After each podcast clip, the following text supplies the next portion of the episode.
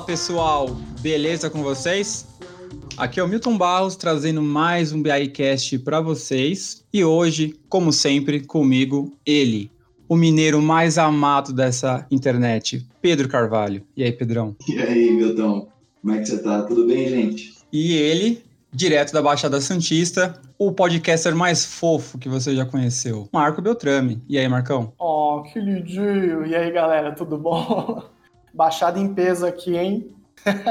Valeu, que seja um excelente episódio e obrigado pela, pela parceria de todos. É isso aí. Bom, hoje o tema é Data Analytics, ou análise de dados para os mais íntimos. O que, que é isso? Onde vivem? O que comem? Logo mais no BICast de hoje.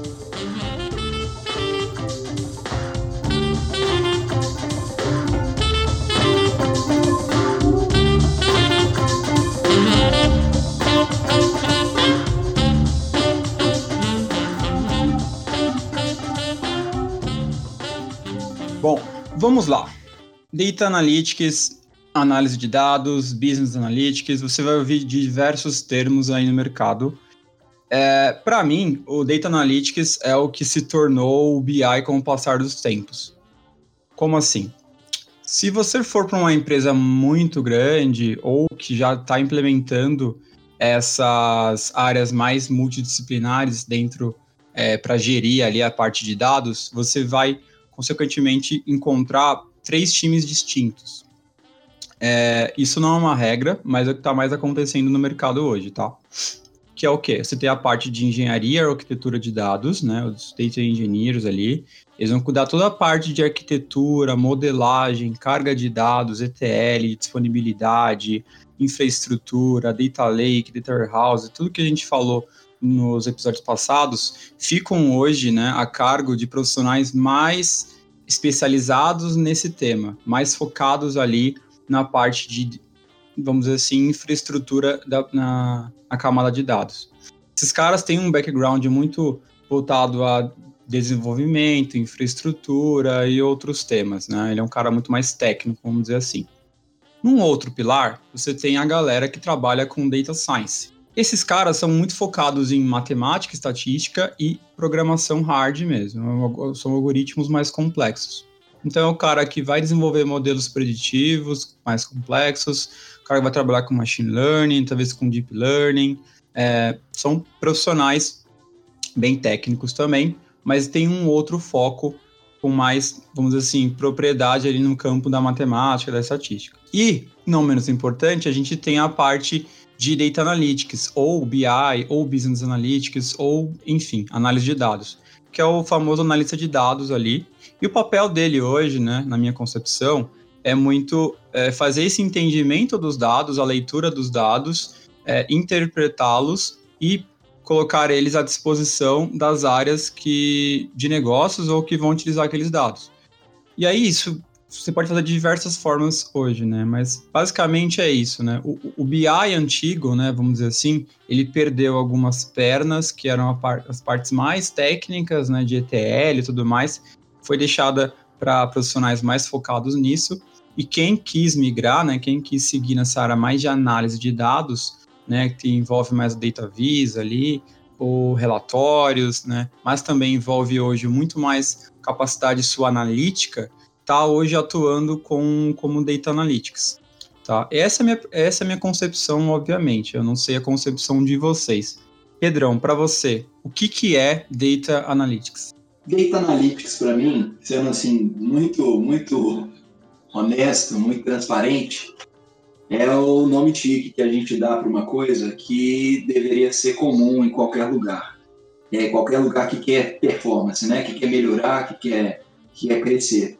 Que é analisar é, performance daquilo que você está fazendo. Então, no caso, eu estou focando em performance aqui, tá? Não, não necessariamente é performance mas você realmente conseguir, por meio de, de, de dados, é, trazer uma informação que vai te gerar insights, que vai te gerar é, novos planos, é, novas perspectivas, é, ou você repensar perspectivas que você já tinha, tá?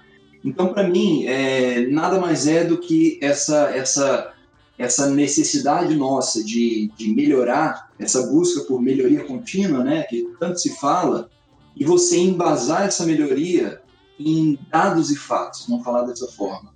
Então, Data Analytics é basicamente isso, você utilizando esses dados que estão ali disponíveis para você construir a sua análise de forma mais concisa, de forma mais robusta possível, para que você consiga entregar um resultado melhor. É, e aí, é claro, né, a gente pode falar de uma parte mais técnica, é, que quando a gente fala de dados, que a gente vem conversando, né, desde o primeiro episódio até aqui, a natureza dos dados é, é muito mais complexa, né, não é só dado. Dado pode significar muita coisa, é a forma como a gente captura esse dado, a forma como a gente armazena esse dado, a forma como a gente transforma esse dado. Então, é, eu concordo com você que hoje a gente tem uma, uma facilidade muito maior de fazer esse tipo de, de, de é, trabalho com os dados, né? Digamos que assim a parte técnica ela já não é mais tão problemática hoje como ela era no passado. É, o, que, o que tem uns pontos de atenção aí, tá? Porque ela vai ficando meio que invisível e as pessoas também vão esquecendo que por trás de tudo isso está acontecendo. Você precisa, né, é, em algum momento, reconciliar essa visão também, digamos, engenheirística da coisa, né? Relembrar das dificuldades de você trabalhar o dado, você entender que a coisa não chega pronta na sua mão, né? Existe todo um processo para trazer essa informação. Só que hoje fica cada vez mais fácil para a maioria das pessoas acessar isso sem, sem precisar lidar com toda essa complexidade que acontece por trás. Então, assim, para finalizar aqui minha fala, é, quando a gente fala de data analytics, seria esse, esse, é, esse, essa parte final que você está se, se apropriando de todo esse trabalho que aconteceu antes, de toda essa complexidade que veio antes, para iniciar no, um novo processo complexo, que é o processo de, de interpretação, de análise estatística, matemática, enfim, modelagem, que eu tenho certeza que a gente vai conversar cada vez mais de agora em diante. Sei que minha, minha fala foi um pouquinho confusa aqui em alguns momentos, mas é porque eu acho que os limites eles são eles são eles não são tão claros quanto a gente gostaria, tá? As coisas elas se sobrepõem bastante. Isso aí, Pedro. E a linha de pensamento, por mais que, como você comentou, mas assim, é, é o que representa hoje o Analytics, né? Se você pensar de certa forma. Porque assim, é, não é tão simples e claro de explicar. Existe, claro, significado para as coisas, só que assim, no dia a dia, como a nossa função aqui é explicar o entendimento do negócio, acaba às vezes tentando a gente tentar mostrar isso como alguns modelos, alguns cases de como funciona, né? E realmente o Analytics ele flutua muito ali, né? Dentro do processo que a gente está estabelecendo nesses, esses episódios que a gente está gravando aqui, né? Numa sequência muito boa. E nada melhor do que a gente entrar em Analytics. E assim, Analytics é uma evolução do que a gente tem de Business Intelligence. Né? A gente tem, tentar ter a análise do negócio é fundamental. É, e você aprofundar isso e sair de uma zona de conforto, digamos assim, onde você só faz um ETL, faz a estrutura dos dados, cria um data visualization, mas você vai fazer o que com isso depois? É isso. Vamos, gente, em alguns casos a gente consegue até brincar e fazer analogias, né, pensando que o, o nosso o nosso data analytics, essa análise dos dados, né, da tradução mais literal, é, é a função daquela pessoa que vai usar as informações para vender algo para fazer meio que uma função de vendedor, tentar achar melhorias no processo, melhoria contínua. É, muitas pessoas são aptas a entrar nesse processo hoje em dia, às vezes nem é de BI, nem é de um negócio específico. Às vezes tem, as pessoas têm um conhecimento, por exemplo, de um curso que é muito focado em melhoria contínua, por exemplo, que é voltado ao Seis Sigma, né? Que é, por exemplo, os Black Belts, os Green Belts que existem no mercado que ele, ele ensina as pessoas a terem tomadas de decisão e encontrar gatilhos para que façam melhorias no processo, acima de talvez de nada, mas na maioria das vezes em cima de um processo de data analytics, né? Porque é muito fácil você fazer consultas de dados, você fazer uma ferramenta de visualização, como a gente mencionou, fazer disso criar ad hocs, né, extração de, de dados específicos, mas que, que a gente vai fazer com isso? O que, que, que essa produtividade vai me levar? O que, que esse nível de serviço vai me levar? O conjunto disso eu posso fazer como o quê? Eu posso colocar e criar um balance é, story card, eu posso criar mais dashboards, eu posso predizer alguns, é, alguns assuntos específicos, eu posso fazer um gerenciamento do meu desenvolvimento, tanto de marketing quanto profissional. A gente pode fazer, além das é, modelagens preditivas, a gente pode fazer análise de segmentação, a gente pode fazer experimentações e encontrar gaps no meu processo. A gente pode fazer é, análise de cluster, a gente pode entrar em análise de risco e até em data mining. Então, assim, é, data analytics nada mais é do que uma área que faz com que você pense fora da caixinha. E esse é o conceito que a gente tem que levar aqui hoje durante o nosso episódio. É pensar fora da caixinha. Não pensar em algo simples, claro e óbvio que está na tela. Tipo, eu peguei um gráfico, eu peguei uma base de dados, beleza, vou fazer uma tabelinha aqui, eu vou fazer uma, um gráfico de barra e vou, por exemplo, falar aqui qual é a unidade que teve mais dinheiro, qual que é o mês que teve mais volume, mas e aí, depois disso? Não, peraí, eu consigo ver que essa unidade nos últimos três meses não teve é, muita venda. O que, que eu vou usar disso para mim? Vou tentar melhorar meu processo lá? Vou fechar essa unidade? Vou tentar promover algumas promoções? Então é isso. É, é, é, um pouco do jornalismo, brincando com um pouco de ferramentas que a gente até comentou de data visualization, storytelling. É um pouco de vendedor, é um pouco de pensar fora da caixinha, é um pouco de você ser o cara que entende do negócio. Ô Marcão, e, e aí assim, tem uma coisa que talvez para quem está ouvindo, né? A pessoa fala, ah, tá bom, mas é, eu, eu escuto falar data science, data analytics, é, pela Big Data, vários, vários termos e, e como se fossem coisas separadas, né? É, a minha visão é o seguinte: análise de dados você pode fazer de diversas formas. Você pode fazer de forma simples, usando uma planilha de Excel que você vai traçar uma média e vai usar isso para fazer uma, uma, uma, projeção, por exemplo.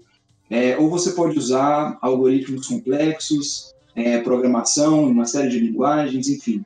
É, hoje, normalmente, o que eu percebo é o seguinte: se o cara ele faz data analytics, né, vamos falar assim, é, com R, com Python, o cara é, é, data scientist, sabe? Ele é cientista de dados, é isso. Eu não, não gosto muito disso, tá? Porque parece que o cara que está fazendo o, o, data analytics, ele, ele não, não é, ele, ele não, não usa isso. Não, ele tem que usar tudo. Tudo que está ao alcance dele para conseguir fazer uma análise, ele vai ter que usar e, e linguagens de programação, eu acho que são ferramentas poderosas aí para a gente conseguir fazer essas análises cada vez mais de forma mais rápida, mais eficiente e, e mais abrangentes. Então, só queria pontuar isso, porque para mim as duas coisas são são facetas, são as mesmas, na verdade, né? Na minha visão, tá? Não, é exatamente isso que eu ia pontuar. É, você vai ouvir por aí diversos termos e diversas definições da mesma coisa. Isso quer dizer que a definição A estava errada e a B está certa? Não. E a B está errada e a A está certa também não. São pontos de vista diferentes. E a vivência de cada profissional vai é, fazer ele ter um ponto de vista diferente também. Então, por exemplo, para mim, o que é o Data Analytics hoje? É você conseguir fazer um link entre a exploração dos dados, ali, análise, manipulação, você conseguir utilizar ferramentas mais, vamos dizer assim, é, fora do comum de um, de um profissional de uma área de negócios mais tradicional. Então, por exemplo, um exemplo bem besta, assim. Se você for uma empresa, qual é o uma empresa que tem escritório e tudo mais, né? não estou falando de uma empresa, sei lá, de uma, numa metalúrgica, né, que são são funções diferentes. Mas vamos, vamos, colocar num escritório aqui, tá? Então, o escritório que você tem mais, é, você tem os gerentes, diretores, é, presidentes, você tem o estagiário, tem trainee, e qual que é a faixa ali intermediária que existem mais pessoas ocupando aqueles cargos? São os analistas. O que, que esse cara faz? Se você for num, for num sketch aqui do, ó, no YouTube aqui do Porta dos Fundos, sobre trabalho, todo mundo faz relatório. O que, que, o, que, que o, o profissional médio da empresa ele faz? Relatório. É, é o analista, ele faz o relatório do que está acontecendo. Ele analisa o que está acontecendo naquela área, naquela empresa, etc. Analisa números, qualidade, X. O que que eu, para mim, o que que o Data Analytics ou Business Analytics é, faz hoje, né? O cara que é mais focado em, em dados. Ele vai utilizar ferramentas mais complexas que um cara que é formado em administração e não quis se especializar nessa parte de análise de dados, porque isso não impede ninguém de, de, de ser um profissional de análise de dados. É, o cara aqui ali que consegue fazer esse link de negócios e utilizar ferramentas mais complexas para poder analisar o dado, analisar as, as mesmas informações que um cara que é um analista contábil, por exemplo, poderia fazer. Só que o cara que é analista contábil, e não estou falando que o analista contábil não pode fazer isso, tá, gente? Não, não entendam errado. Estou falando que se o cara não tem as ferramentas, o conhecimento de ferramentas mais complexas, como o SQL, ou um, uma ferramenta de DataVis, um Python, um R, ele vai se limitar a algumas ferramentas, por exemplo, como o Excel. E mesmo no Excel, tem muitas ferramentas mais complexas também. Mas vamos, vamos, vamos simplificar e falar que esse cara não consegue sair ali de, uma, de, um, de um PROC-V, de uma tabela dinâmica. Você tem um volume gigante de dados, você não consegue analisar aquilo porque não cabe no Excel. Esse cara não vai conseguir ir além disso. Então, se a planilha dele passou de um milhão de linhas, ele não vai conseguir ir além.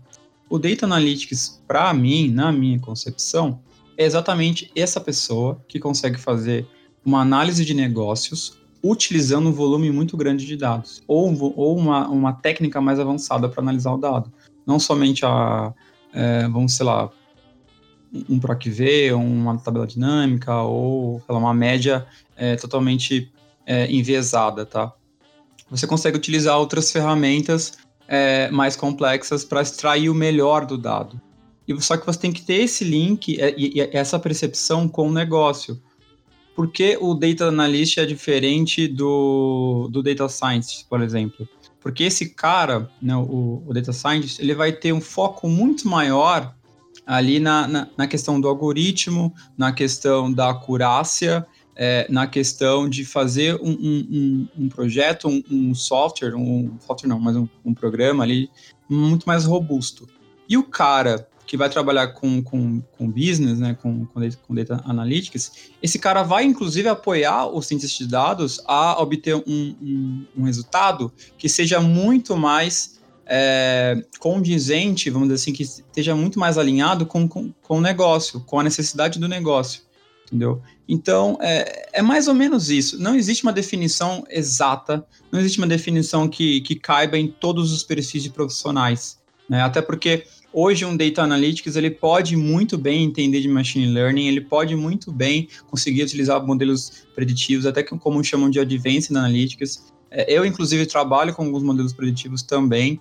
Não é porque eu trabalho com Data Analytics que eu tenho que ser totalmente limitado e deixar só para a área de Data Science fazer isso. Não, não é isso. É só que hoje esse cara ele tem um poder, vamos dizer assim, de explorar. Como é que você faz isso hoje, né? Como é que o Data Analytics trabalha? O próprio Pedro falou você pode trabalhar com Excel, você pode trabalhar com bloco de notas, você pode trabalhar com, com, com sei lá, Python, R, SQL, não importa. Mas hoje, acho que é mais você pensar na parte de exploração dos dados e você desenvolver o seu pensamento analítico. Né? O que, que é um Data Analytics? É um cara que tem o um pensamento analítico e utiliza as ferramentas de dados para é, explorar isso. Vamos lá. E, e, aí eu acho que você falou uma coisa agora no finalzinho, que eu acho que é, é, é importante até como gancho para o que eu vou falar agora, é o, é o pensamento analítico. Quando a gente fala pensamento, pensamento é, analítico, o que, que isso quer dizer? Quer dizer que você vai ter que ter uma abordagem sistêmica de como, de como você vai solucionar um problema. Eu parto que a primeira coisa fundamental é entender qual é o problema. É, muita gente já quer sair solucionando as coisas sem fazer essa leitura do que, que você está tentando resolver. É, então, assim, na minha visão, isso é uma etapa fundamental. É, não é uma etapa que, que é rápida, é uma etapa que é trabalhosa. É, algumas pessoas tendem a simplificar demais, mas eu acho que vale a pena você dedicar tempo para ela. Tem aquela frase, né? Cada hora um fala que é do Einstein, do do Gandhi, sei lá quem falou esse negócio, mas é o seguinte: é, se eu recebesse um problema e tivesse uma hora para resolver, eu ficaria 59 minutos pensando na pergunta e um minuto eu, eu daria a resposta. É, eu acho que foi o Einstein que falou isso, mas enfim, independente de quem falou, eu, eu gosto muito dessa abordagem e é isso que eu penso. Você vai gastar uma parte consideravelmente grande é, pensando na pergunta que você tem que responder, entendendo aquela pergunta, ou seja, entendendo qual é o problema. É, então, assim, eu diria que é, esse é o, é o, principal ponto. E aí, quando a gente entende melhor o problema e a gente consegue entender o seguinte, olha, eu quero resolver, por exemplo, uma questão relacionada a planeja, planejamento de demanda, tá? Foi uma área por onde eu passei. É, em planejamento de demanda, você quer saber quantas unidades, por exemplo, você vai, é, vai vender em determinado mês para você cuidar da parte produtiva, para você conseguir, né, obviamente, é, ter disponibilidade de, de, de, de, produto que você vai estar ali colocando para vender, para você é, não ter falta também, enfim, tem uma série de, de questões relacionadas a isso. Qual o problema que você quer resolver então? São esses dois problemas: falta e, e excesso, e sobra, porque você também não quer ter estoque. Então, a partir disso, você vai entendendo quais são os indicadores que estão envolvidos nessa sua, nessa sua resposta. A gente está falando de é, custo, por exemplo, envolvido com o estoque, a gente está falando de custo de oportunidade envolvido com é, venda que não foi atendida, né, que você não conseguiu, é, produto que você não vendeu. É, você está falando de, é, por exemplo, quando se fala em, em quantidade, né, o tempo que você vai ter para produzir essa quantidade. Então, nesse ponto, a gente já começa a tentar, digamos que, é, modelar o problema que você está tentando resolver. E aí, quando a gente fala de modelagem, na minha concepção, é fundamental você entender as variáveis que você está trabalhando.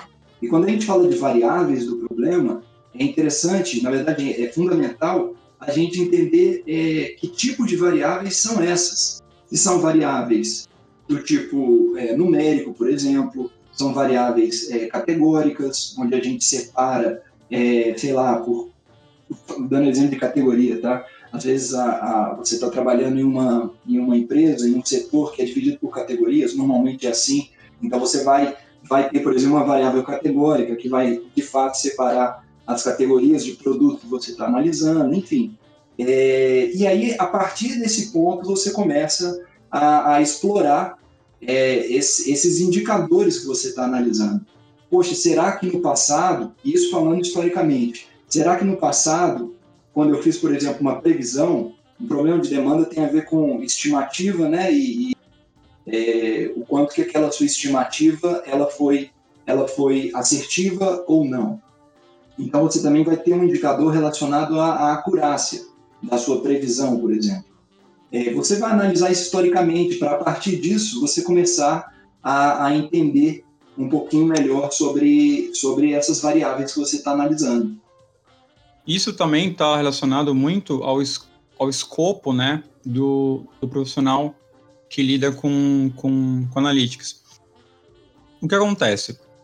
Quando você pensando mais na, no passado, assim, de profissional de BI, tá? E eu estou falando para quem não tem essa, essa bagagem, o cara de BI, ele ficava muito focado em, em fazer toda a estrutura de dados, disponibilizar o dado de uma forma ou outra, data vis, não sei.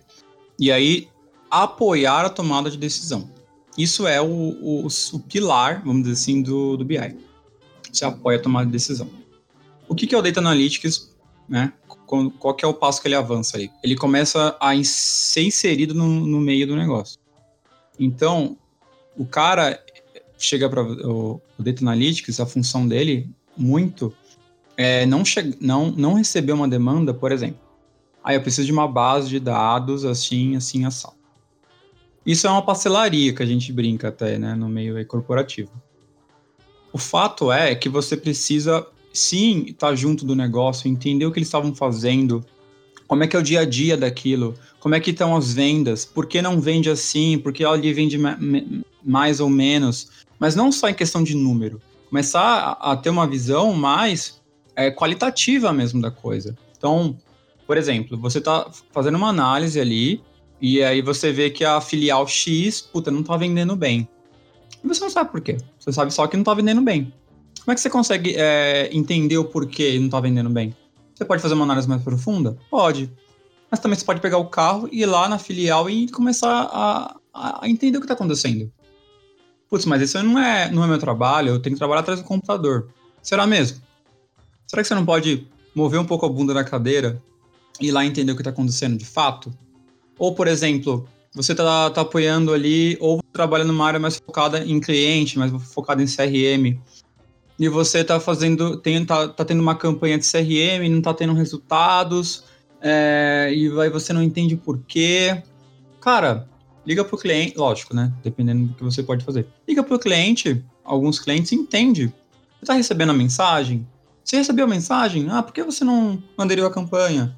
Ah, porque eu não gosto da empresa, ou porque não é interessante para mim. Essas coisas também têm muito a ver é, com análise de dados, entendeu? Não é só analisar ali com Python R, SQL, etc. Você tem que quebrar essa barreira. Né? Essa, pelo menos essa é a minha concepção. Tem muito lado humano aí, entendeu? E é por isso que esse cara é tão importante nesse, naquele pilar que a gente falou agora, os três pilares na área de dados, né? Porque os outros dois pilares são muito técnicos. Não estou falando que os caras são frios, né? Muito pelo contrário mas esses, essa, esses profissionais ficam mais fechados nessa parte mais técnica. E cabe ao o, o Data Analytics, ali, o Business Analytics, não sei o nome que raios você tá, a, empresa, a sua empresa está utilizando, esse cara tem que ter esse lado mais humano, mais de negócio. Quando a gente fala negócio, é isso. Começar a quebrar barreiras também, sabe? Não ficar só no número. Ah, se não tem o dado, eu não posso analisar. Cara, dá um jeito. Acho que também tem que quebrar esse paradigma, sabe?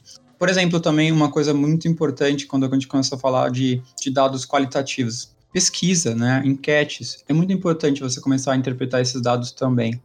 Né? São dados mais difíceis de você conseguir fazer uma leitura, mas eles envolvem muitas questões dentro da empresa. Então, a questão de relacionamento com o cliente está muito, tá muito ligado a, a você ter essa, essa percepção mais qualitativa.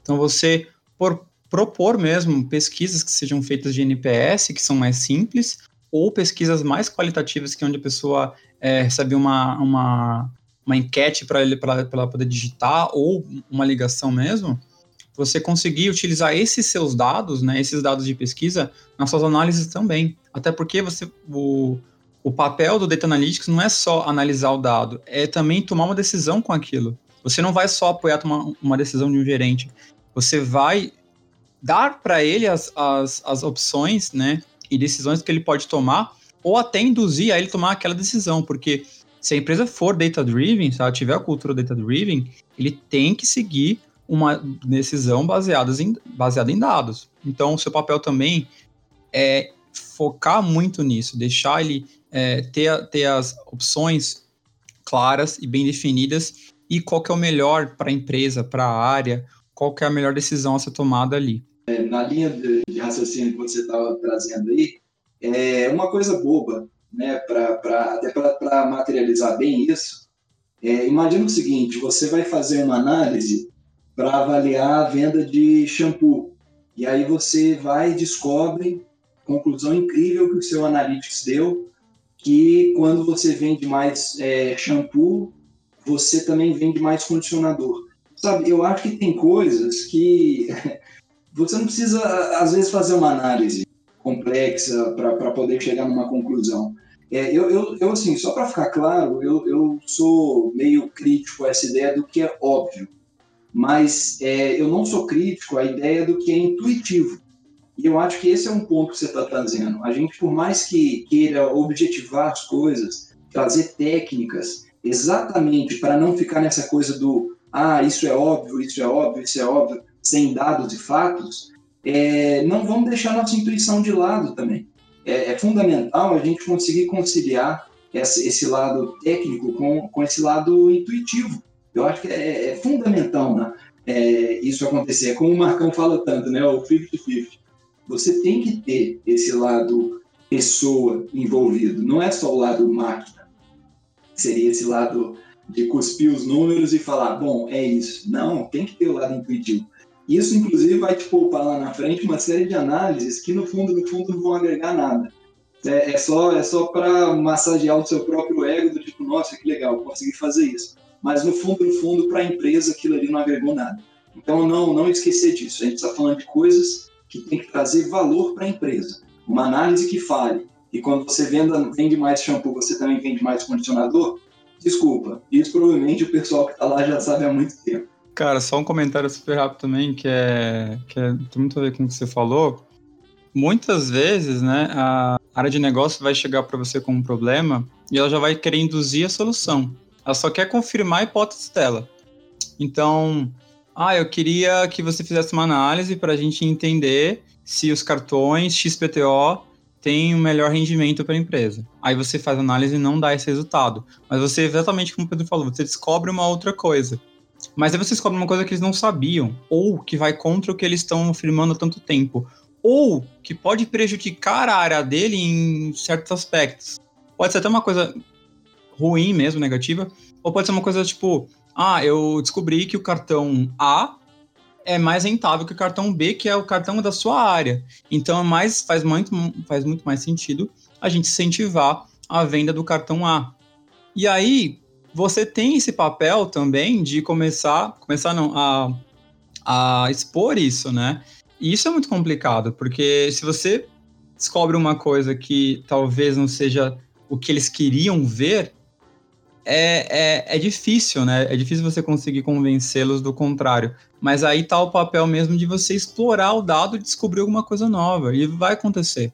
Vai acontecer porque esse, esse é o seu papel quando você fala de Data Analytics. Mas é isso mesmo, gente. Bebendo muito da informação que foi passada pela, pelo Pedro, pelo Milton de forma magistral. Cara, exatamente isso. Se a gente for traçar com vários paralelos, cara, na sua empresa, toda empresa vai ter que ter um gerente e um coordenador, sabe? Se você pensar numa pirâmide de organizacional, a gente pode pensar que talvez o Data Analytics está muito flertando o status de tático gerencial indo para o estratégico.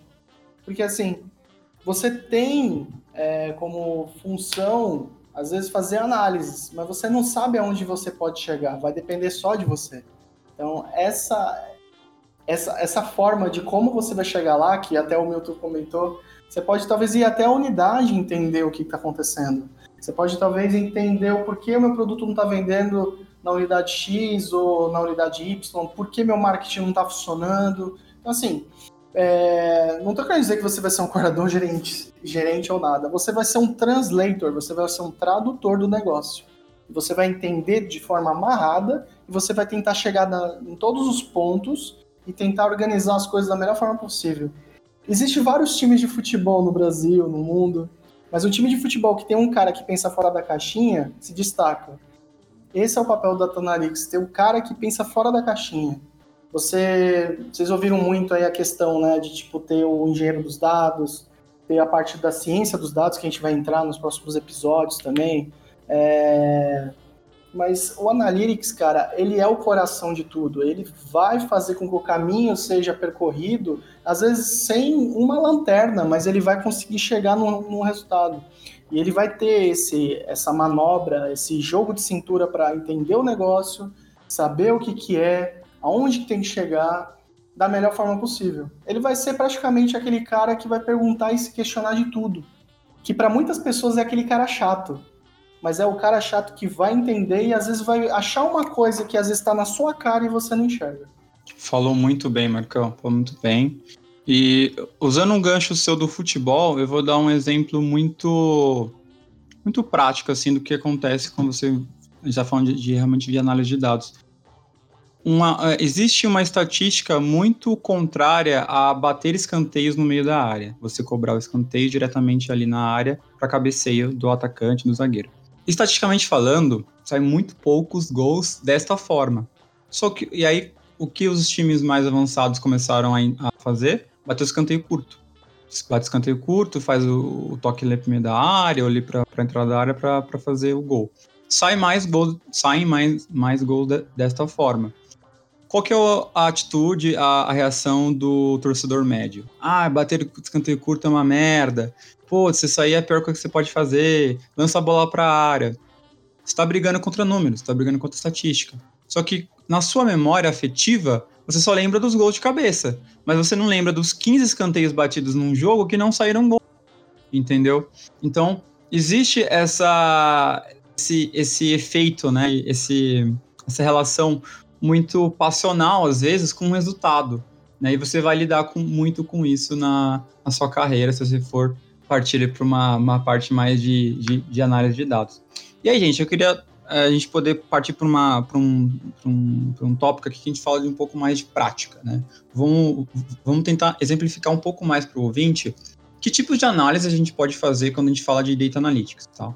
E assim, a gente não vai conseguir discorrer sobre uma análise mega complexa para você, porque a gente está até por um meio de áudio e tudo mais, e também não seria muito agradável você ficar ouvindo aqui mais de duas horas falando sobre alguma análise. Mas, é, eu tenho alguns exemplos aqui anotados, tá? É, mas assim, fiquem super à vontade de vocês darem exemplos mesmo de, de, de vocês acham, achem mais bacana. Eu tenho muito, é, eu tenho muito guardado comigo as análises de causa e efeito, né? Efeito causa, causa efeito. Que, que é isso em, em, meios práticos? Você começa a aprofundar mais um, um, um indicador. Por exemplo, você está analisando é, o crescimento do faturamento da sua empresa de um mês para o outro, de um ano para o outro. Você, você entendeu que a sua empresa cresceu o faturamento. Legal, pô, estamos voando. Mas eu preciso entender o porquê. Eu até falei isso no. Até esse exemplo que eu dei no, no, no último episódio. Eu preciso entender agora o porquê esse faturamento cresceu. Ah, eu preciso. Quais são as hipóteses que eu tenho? Que eu tenho? Ah, meus clientes, ou eu tive um aumento de clientes, ou meus clientes estão comprando mais, ou meus preços podem ter crescido, ou os clientes estão comprando coisas mais caras, não sei. Começo a analisar, eu vou começar a matar essas hipóteses. Eu vou começar a falsear as minhas hipóteses. Isso é um processo científico. Você precisa gerar hipóteses para conseguir é, explorar o dado de algum ponto de partida. Você não vai, você não vai saber de cara que análise, que análise você tem que fazer. Então, é, uma, é, um, é um método que você pode utilizar. Causa e efeito. Começa a analisar e falsear hipóteses que você possa, é, que possam explicar o que você está tentando analisar ali. É um, é um método, por exemplo. Uma outra análise muito comum, que é a análise de comportamento do consumidor. É consumidor, cliente, XPTO que você está tentando analisar você começar a entender mais as opções desse cliente, o que faz ele comprar mais, é, o que faz ele ser mais frequente, você começar a entender é, talvez a cesta de compra dele se for um, varejista, né? Então, ah, se esse cara compra banana, ele também leva morango, ou o cara que compra fralda leva cerveja, como a gente falou no episódio passado. É, você começar a entender ali o padrão de comportamento de uma massa de clientes, para começar a direcionar melhor as suas ofertas também. Isso é muito interessante. Então, ah, no meio do mês o cara compra mais produtos X, no começo do mês ele compra mais produtos Y.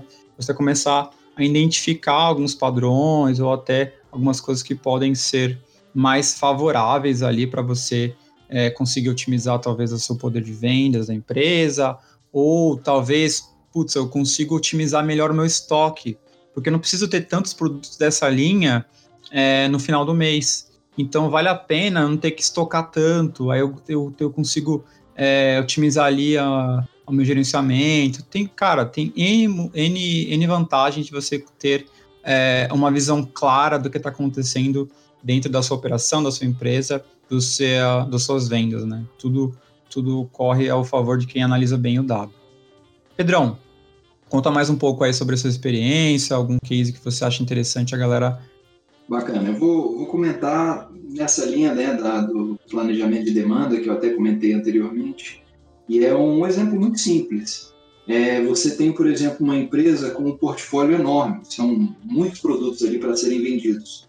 É, e você tem comportamentos distintos, por exemplo, é, para produtos que estão sendo promocionados e produtos que não estão sendo promocionados. É, como que você aborda isso, né? Como que você como que você começa a entender esse problema. Então, assim, isso tem muito a ver com a questão da análise de causa e efeito, né, como você mesmo comentou. Então, vamos supor, eu quero analisar a demanda, eu quero analisar a, a venda desse produto XPTO, desse SKU XPTO. É, esse SKU, ele estava vindo numa linha bonitinha, vendendo um valor, digamos assim, bem estável, e aí, de repente, ele deu um salto e você não faz ideia do que aquilo aconteceu, porque você está completamente ali cego, olhando só os números, os dados. É, e aí, depois, você começa a entender um pouquinho melhor, conversar com o pessoal do mercadológico, o pessoal do marketing, você descobre que naquele ponto você teve uma promoção. A partir daí, você começa a fazer associações de causa e efeito. Ah, então, eu tive esse aumento é, em decorrência dessa promoção Isso é um exemplo, tá? É bem intuitivo, a gente é, já imagina isso, né? Ninguém faria uma promoção para não vender mais. A ideia é que as pessoas elas consigam é, vender mais no momento que elas promocionam. A pergunta passa a ser quanto mais, né? Para você analisar, por exemplo, se vale a pena você fazer a promoção em determinado nível, de forma que você ganhe é, no montante total, né? no, no, no, no valor financeiro. Né? Então você vai vender mais, só que você tem que fazer a conta em relação ao quanto você trouxe de dinheiro por conta daquela promoção que você fez. É, então, esse é um exemplo de análise que você poderia fazer observando esse portfólio de SKUs, pontualmente vendo um SKU só. Aí você fala de comportamento, né? No caso, você citou comportamento de, de consumidores. É, no caso de comportamento de consumidores, as pessoas costumam pensar né, na cesta, análise de cesta e por aí vai. Se existe correlação é, de compra de um produto junto com o outro. Quando você pensa num, num portfólio inteiro e vários produtos sendo vendidos ao mesmo tempo, concorrendo à atenção de alguém que vai olhar aquele portfólio todo, você também tem uma interação entre os produtos ali acontecendo. Né? Você tem, por exemplo, uma, uma canibalização acontecendo. Aquela pessoa tem um, um, uma carteira limitada, ela não tem grana infinita. E aí, quando você pega e aumenta o consumo dela em determinado produto, puxa, será que ela deixa de consumir menos de outro produto? É, então, eu acho que, assim, esse é um ponto, um ponto que, que pode ser analisado também. Não vou entrar muito detalhe em relação a isso, tá? Mas voltando para a questão do portfólio, eu acho que você pode ter, por exemplo, um outro tipo de análise, pensando em comportamento, mas que não é de canibalização, por exemplo, é, que é o comportamento de sazonalidade. Né? Você vai, vai pegar uma linha de, de produto, uma linha de venda, né? ver, ver o seu indicador da, da venda do, do, do seu produto, e você vai perceber o seguinte: olha, ele começa no início do ano em um patamar, e ao longo do ano esse patamar vai aumentando. É, a gente ainda não está é, interessado em entender por que, que isso acontece. A gente está interessado em observar o fenômeno, em ver que aquilo acontece. E aí vamos supor que você observa que isso acontece de forma sazonal. Então você observa que ano a ano você tem esse comportamento. Ele começa é, num patamar mais baixo e vai aumentando ao longo do ano. No próximo ano ele cai, começa no patamar mais baixo e vai aumentando ao longo do ano. Então eu acho que assim é, são várias coisas interessantes que dá para a gente usar. É, esses exemplos que você deu, Milton, Estou tentando contextualizar aqui em relação ao planejamento de demanda, mas dá para a gente espalhar, é, encaixar em, em diversos outros assuntos. E acho que, é, acho que é um bom caminho começar a refletir sobre isso. Perfeito, Pedrão, perfeito. Eu vou aproveitar o gancho, inclusive, para mostrar um outro lado, usando o mesmo conceito de planejamento de demanda e outras palavras que eu vou acabar falando aqui, talvez repetitiva, mas mostrando cenários diferentes, né? Da empresa que atuou hoje, o Grupo Fleury onde você tem é, essa questão da demanda, que é algo que às vezes é, é algo tão simples se você olhar por cima, né? Eu vou explicar para você o que, que é planejamento de demanda. Ah, cara, é planejar demanda? Não, pelo amor de Deus, né? Tem tudo uma, tem tudo uma questão por trás, né? Em tese, lá o que, que a gente faz, por exemplo? A gente verifica é, a gente relaciona as escalas, os horários de funcionamento, como funciona as janelas, as grades que serão agendadas por um cliente devido a uma ligação, ou indo presencialmente na unidade, ou por WhatsApp, etc. E a partir disso você pode ter uma realização. Eu, a gente trata isso como três pilares fortes lá, por exemplo, né, dentro de planejamento de demanda. São três pilares que, com esses três pilares, você fazer, consegue fazer muita coisa. E assim, existe algumas demandas de análise de negócio que flutuam dentro do processo, mas esses são os pilares principais. É o arroz com feijão. É a minha ocupação. Essa ocupação, às vezes, você precisa ter uma escala muito bem feita, muito bem estruturada, para você fazer com que, dentro desse fluxo do processo, alguém possa ser agendado lá. E com essa agenda vai me gerar receita porque o cliente vai lá. Só que olha que coisa maravilhosa, a gente está vendo três pilares simples e às vezes alguns elos ligando uma coisa a outra. Mas o que gera todo esse processo é, é incrível, porque às vezes você não tem essa noção. Assim, tudo começa com a equipe de grades e de escalas, por exemplo, que eles constroem toda a escala e a grade do processo. E a partir dali que você consegue ter uma estrutura bem estabelecida do que vai ser agendado no futuro, que aí entra outra área. Mas calma aí, vamos dar uma paradinha. Começa aí, mas quem dá o insight que vai começar a fazer a agenda? É, fazer a grade? Planejamento de demanda. Ele olha sempre uma escala futura a partir de predições, fazendo um analytics do, do processo para tentar entender. Eu tenho que colocar X médicos é, para fazer é, o atendimento de uma especialidade X. Para quê? No futuro eu não tenha que pagar mais por esse médico, ou que no futuro eu não tenha muito no show, ou que exista sempre um médico de backup, talvez às vezes, para poder fazer com que a não perca a oferta e nem que esteja tenha uma oferta superestimada ou subestimada. Então tem que ter toda uma análise por trás para que depois o time de escalas façam a parte operacional do processo. Então é esse ciclo, né? Podemos dizer, essa esteira é esse ciclo que sempre acontece mensalmente. Passou daí, vamos pegar aqui as escalas, vamos começar a agendar. Time de CAC, agendando. É, sei lá, alguma outra área que pode estar tá fazendo um processo mais de digital, né, mais digitalizado, como WhatsApp, é, ligações por telefone, pode ser também por e-mail, sei lá, existe dezenas de opções. As principais é normalmente a ligação WhatsApp. Então a gente segue por esse caminho. Aí a pessoa vai e frequenta a unidade, faz o, o processo. Só que aí, o papel do Analytics dentro disso é o quê? Hum, temos, estamos tendo canibalização? O que, que seria canibalização nesse contexto? Temos um cliente que mora do lado da unidade A e ele está indo na unidade B. Por quê? Ele gosta do médico A e do B? Vamos tentar entender isso. Vamos entender os no-shows. Por que está acontecendo no-show? Ah, devido, sei lá, ao, é, o médico atrasar, às vezes não está dando é, o devido atenção, às vezes o cliente encontrou um outro concorrente e conseguiu um preço melhor. Então, assim, eu quero entender o que está acontecendo. Eu quero ver também, com base no, meus, é, no meu NPS, nas minhas pesquisas de satisfação, qual a unidade que está indo bem, qual é a unidade que está indo mal. Eu quero saber qual é a minha unidade que está tendo uma produtividade boa de cada colaborador. Eu quero saber qual especialidade está dando trazendo mais retorno para mim financeiro, meus targets, né? Qual que é o meu meu meu aonde que está trazendo mais dinheiro para mim? Aonde tá, eu devo focar? Qual que é o meu foco? Se eu tiver três opções na mesa, qual delas eu vou ter que focar? É isso, é os insights, as ideias, é o dia a dia que você só sente ali, com a mão na massa.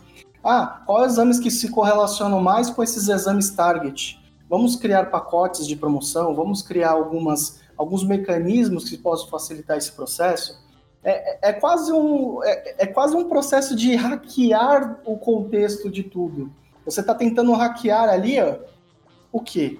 O entendimento do porquê do motivo no show. Você está tentando hackear o porquê do motivo do, da minha canibalização. Você está tentando hackear o quê? O, o que eu posso melhorar no processo para que minha pesquisa de satisfação seja melhor. Então, assim, dentro desse, dessa loucura, desse ciclo de processo que ocorre entre diversas áreas, é excelência operacional, ouvidoria, excelência operacional, telemetria, melhoria contínua, planejamento de demanda, análise de negócio, aonde eu posso melhorar em cada uma dessas, desses pilares para que faça que o meu negócio evolua, cresça e faça com que eu faça com que a minha empresa cresça também de forma exponencial e que eu consiga lucros e objetivos muito melhores.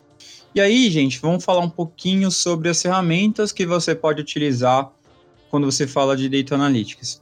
Além do seu conhecimento bagagem de negócios, que é muito importante, você precisa utilizar é, ferramentas um pouco mais técnicas ali, ou, uma, ou, ou, ou outro tipo de bagagem para poder ter sucesso e ter uma análise exploratória muito mais, mais robusta do que um profissional sem essa bagagem faria. Você tem que ter conhecimentos extraordinários de estatística? Não.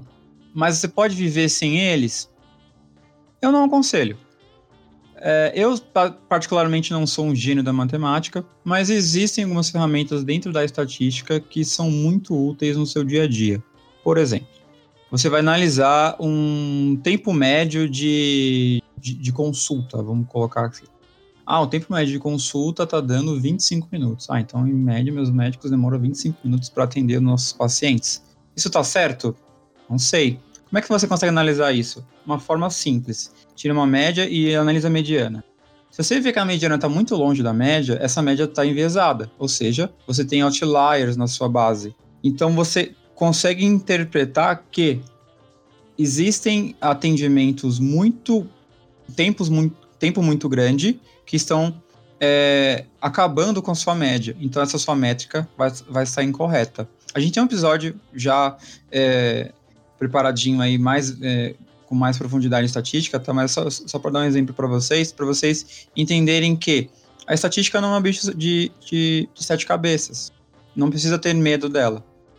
É, aprenda um pouco mais, explore um pouco mais para você conseguir utilizá-la a seu favor, né? Não tô falando para você virar um puta matemático nem nada disso. Mas existem ferramentas mais básicas da estatística que vão te ajudar muito na sua análise exploratória ali, quando estiver fazendo um, um, algum tipo de trabalho. Uma outra ferramenta também que é muito legal você dominar alguma linguagem, pode ser de programação, pode ser uma linguagem estruturada é, ou uma linguagem estatística. Então, a gente está falando de SQL, Python e R. Você precisa dominar as três? Não, você precisa dominar pelo menos uma, né, que você consiga trabalhar. O interessante é você entender qual, qual ferramenta a sua empresa mais utiliza. Né? Empresas que têm bases de dados mais semi-estruturadas, eles vão utilizar mais o R, por exemplo. Ah, eu tenho tudo estruturadinho, bancos de dados, tabelas, fatos, dimensões e tal. O SQL vai ser muito utilizado. Eu quero aprofundar mais a minha análise, eu quero fazer diversos gráficos ali rapidamente. O R é uma ótima ferramenta para você fazer isso. É, eu, particularmente, particularmente gosto muito do SQL, uso muito o SQL, né? E ele vai ser muito.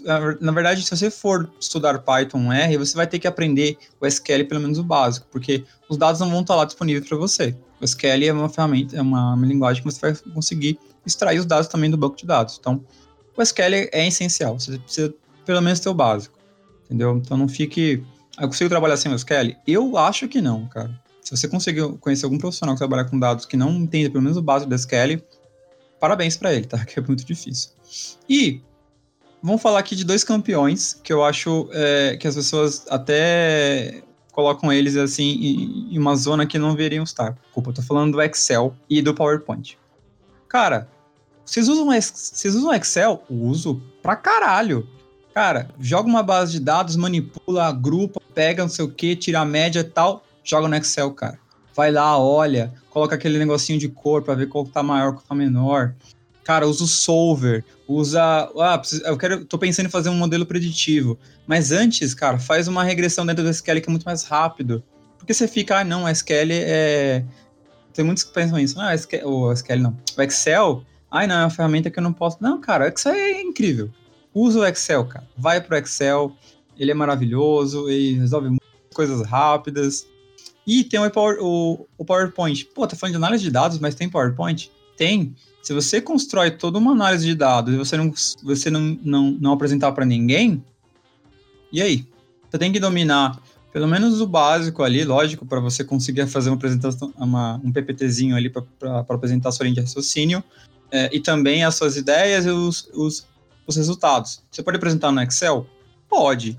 Cara, mas vai para mim, uma apresentação, uma apresentação com mais é, com mais carinho, com mais detalhes, com mais capricho, vai te diferenciar do mercado. Vai te colocar ali, puto, o cara realmente teve uma, uma puta sacada, uma puta análise. Porque às vezes o cara fez uma puta análise, mas ele não conseguiu traduzir isso de alguma forma mais visual. Putz, existe sim essa, esse, essa injustiça no mercado, tá? Então não pensem que o mundo é cheio de flores, não. Tem um comentário aí, galera, sobre ferramentas? Querem adicionar alguma coisa? Olha, eu ainda colocaria mais uma ferramenta que é muito boa, inclusive é, ajuda bastante, ainda mais, a aprimorar ainda mais essa performance na análise dos dados, que é o ThinkCell. É uma ferramenta muito boa também, que eu aconselho. Claro, a gente está falando de ferramentas pagas, existem outras alternativas tal, mas assim, planilha de Excel só não tem no Excel, né? Tem outras tipos de planilha, tem o Google Docs, etc. A gente cansou de comentar aqui. Mas claro, cara, é que existe realmente esse preconceito, esse bloqueio, né? Ah, Excel, PowerPoint, não consigo, não, não, não é BI, vou fazer tudo no banco de dados. Não, gente, para, para com isso, para com isso. Eu, particularmente, no meu dia a dia, uso muito SQL, cara, muito SQL, é, Python e etc. Mas, cara, quando eu quero fazer uma análise, meu amigo, Excel. Faço ali a tabelinha dinâmica, pá, pá, pá, venho aqui, faço uma média, uma mediana, calculo, valido com meus dados do meu DataVis, verifico minha base de dados, tal, tal, tal. Meu, é muito mais dinâmico, é muito mais prático. Dadas essas proporções, claro, não vamos... A gente cansou de falar aqui, cara, a gente tem que quebrar paradigmas, né, entendeu? E assim, o Excel é uma ótima ferramenta. E, claro, SQL é, ajuda muito. É, assim, existe uma grande, é, um grande, como que eu posso dizer, caminho para a pessoa traçar para quando ela entra em BI e Analytics, quando ela não manja muito de SQL. A pessoa precisa entender pelo menos o intermediário básico ali, porque senão ela vai ficar confusa. Porque o, re, o que rege os bancos de dados são isso, né? Como o próprio Milton disse, né, tem a questão dos não estruturados, semi-estruturados, que a gente pode encaixar também alguns é, furos de processo, né? Às vezes a pessoa nem faz o, a parte da Data House, o Data vai direto para uma estatística e depois vai para o Data. Então existem várias formas, várias alternativas. Não existe um caminho correto, existe o caminho que é o certo para você e para sua empresa. E depende da ferramenta que você for utilizar. Mas olha, quebrando paradigmas novamente, Excel PowerPoint é muito usado, gente. Por mais que tenha gente que fala mal, é muito usado. E só dando um gancho rápido, assim, que a gente tinha comentado, né, sobre causa e efeito, etc. Quem diria, né? E eu vou até quebrar um outro paradigma aqui, talvez para muitos não seja um paradigma, né? Mas causa e efeito vem muito do diagrama de Ishikawa, né? Ishikawa era um engenheiro. Então, assim, você vai ver muita análise de negócio em pessoas que entram como análise, como inteligências de negócio, melhoria contínua, você vai ver muitas pessoas que bebem do quê? De faculdade de engenharia. E é muito louco isso. É, um engenheiro hoje é muito disputado no mercado e não estou querendo envezar ninguém, mas é verdade. Assim, dentro do mercado que eu pouco que eu conheço, eu achei, eu acho que engenheiro é um, é um, um cargo muito bom e faz com que você aprenda coisas que às vezes você não aprende na faculdade de outra especialidade, entendeu? que isso faz com que você já entre preparado para criar análises exploratórias, criar um, uma estatística nem que seja básica. Claro que a gente vai ter um episódio só falar sobre estatística, né? Não vamos aprofundar, mas é, só para derrubar dois, dois grandes é, preconceitos que existem, né? Ou talvez paradigmas, né? Que engenheiro sem bebendo um pouco do que o Milton falou, acaba tendo esse conhecimento que às vezes a gente acaba descobrindo, é, descobrindo durante o processo, né? E também tem a parte do, das ferramentas simples do dia a dia que, sim, ajudam pra caramba o nosso trabalho. Eu não vou chover muito aqui no molhado, não, mas só para endossar alguns pontos. Estatística é, remete a muita coisa, tem, é, como qualquer outra área, né? A gente pegar física, matemática, química. Na verdade, a estatística né, é até uma, uma parte da matemática. A gente consegue ir muito além. Tá? E quando a gente fala de estatística, a gente não está falando disso, a gente não está falando de você ir muito além. A gente está falando de uma base é, para você, de fato, ter aquele, aquele alicerce é, e não cometer erros básicos. Tá? E a gente futuramente vai comentar um pouquinho sobre esses erros básicos. A gente vê muito, muita coisa estatística né, sendo utilizada, só que de forma completamente é, equivocada. Então, eu acho que é importante entender um, básico da estatística para a gente não cometer certo tipo de erro. É, em relação a, a, ferramentas, concordo, Milton, acho que é, SQL, para mim, é, é, é, na verdade um, uma outra coisa, é diferente de, de R, diferente de, de, Python. Eu entendo que você não, não trouxe para colocar tudo no mesmo lugar. É, e aí, para deixar isso bem claro, SQL para mim também é uma coisa básica, é claro que pode ser que você não utilize SQL diretamente. Por exemplo, a minha experiência, eu comecei por SaaS. E é curioso até, né? Era uma empresa que, que tinha condição de, de, ter licenças de SaaS e, e eu comecei em, em, SaaS, não tinha nem noção de SQL direito.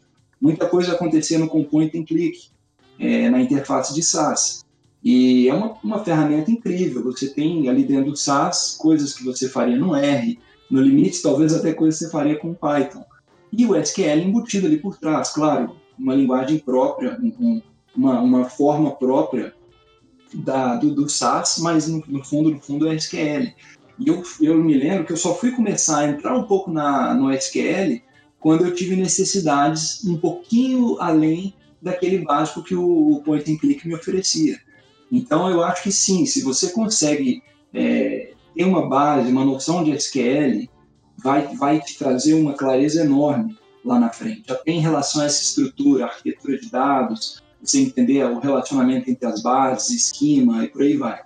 É, e aí, finalmente, sobre Excel e PowerPoint, é, não tem o que falar, né? Assim, é óbvio que a gente tem que tomar um cuidado muito grande e esse cuidado grande que a gente tem que ter é o seguinte: não ficar viciado em uma ou em outra ferramenta.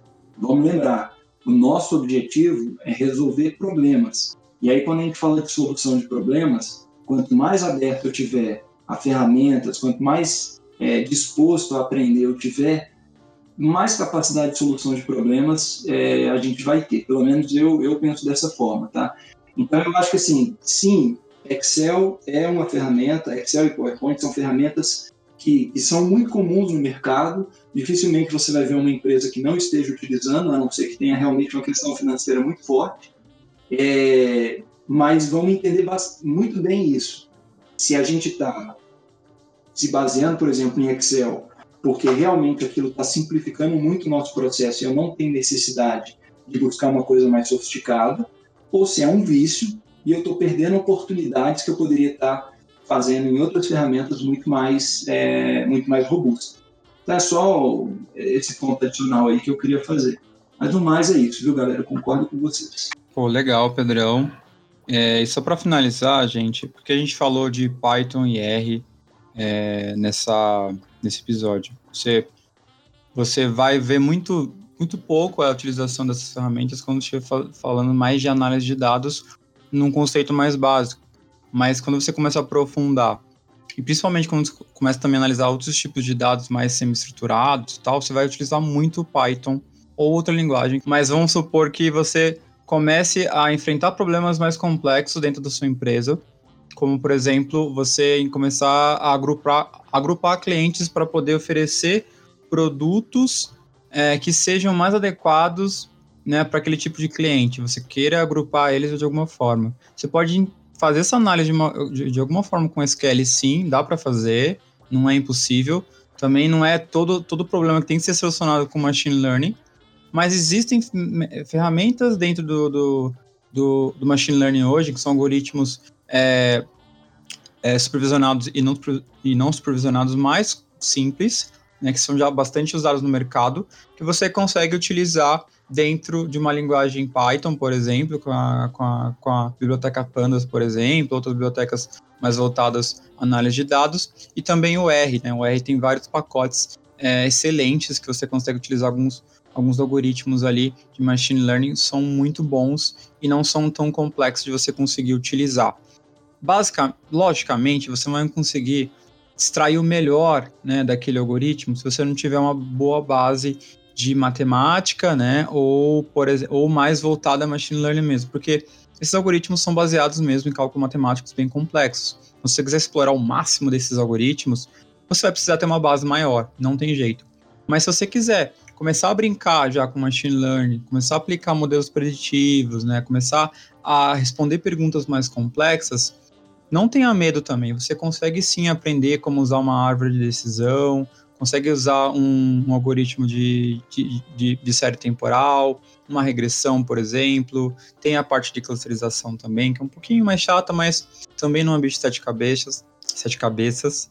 É, e, então, é, se você tá, tá afim de avançar um pouco mais o seu conhecimento, vai fundo também, tá? Não, acho que não é uma coisa que você precise ter medo. Não é, os cientistas de dados não são os aqueles cientistas malucos vestidos de branco, nada disso. São caras que conseguem muito bem aplicar matemática e programação, mas isso não impede que você também possa explorar isso um pouquinho, pelo menos na, na sua base ali, para poder é, avançar mais ali a sua análise, tá? A gente não vai falar muito sobre isso hoje, porque a gente também tá, tá tem um episódio preparado mais voltado a Data Science. Então, é só uma pincelada rápida mesmo para vocês já é, serem introduzidos ao assunto. Beleza, gente? Eu acho que é isso. É, espero que não tenha gostado. E aí vamos falar, vamos dar os nossos recados finais. É, Pedrão, quer falar aí, dar sua, as suas recomendações de sempre? É, não, hoje, assim, só falando duas coisas. Primeiro, a, esse assunto que você falou agora no finalzinho sobre, sobre modelos, é, a base de tudo isso é, na minha visão, tá? É a otimização. Então, quem quiser realmente se aprofundar nesse assunto, procura uma boa literatura. Agora eu não, consigo recomendar nenhuma, tá? Não me vem nenhum amigo especificamente, mas procure uma boa literatura, uma boa fonte sobre otimização. Vocês vão ver que assim, vários desses métodos que são utilizados hoje em dia são métodos antigos. Só que hoje, com o poder computacional que a gente tem, isso é potencializado de uma forma absurda. E a outra referência que eu queria comentar é sobre o assunto de growth hacking, é um assunto que eu, eu gosto bastante também, e eu queria recomendar um site para quem tiver curiosidade sobre esse assunto. Eu sei que não tem diretamente é, a ver com o que a gente estava comentando aqui agora, mas é, um, é, uma fonte muito bacana chamada QuickSprout, QuickSprout, e depois a gente coloca na descrição. Eles têm é, muito conteúdo bacana sobre growth hacking e já falam disso há bastante tempo. E como é um assunto cheio de polêmicas e visões é, não tão esclarecidas, eles têm um artigo muito bacana falando sobre growth hacking. Eu acho que vale a pena a leitura para quem quiser adentrar nesse, nesse universo. Boa, Pedrão. Uma dica que eu daria aqui, galera, é um livro que eu gostei bastante, particularmente, que é o Lean é, Analytics. É, ele tem a proposta mais de, como o próprio subtítulo diz, né, Use Data to Build a Better é, Startup Faster. Então a ideia é usar os dados para construir melhores ideias e velocidade do processo. Então, assim, lá tem um conhecimento muito amplo de todos tudo que rege dentro do mercado, de marketing, indústria, negócio, planejamento de demanda, com ênfase em analytics, para dar insights, ideias, é, fazer com que você pense fora da caixinha, que é o principal foco nosso aqui, galera.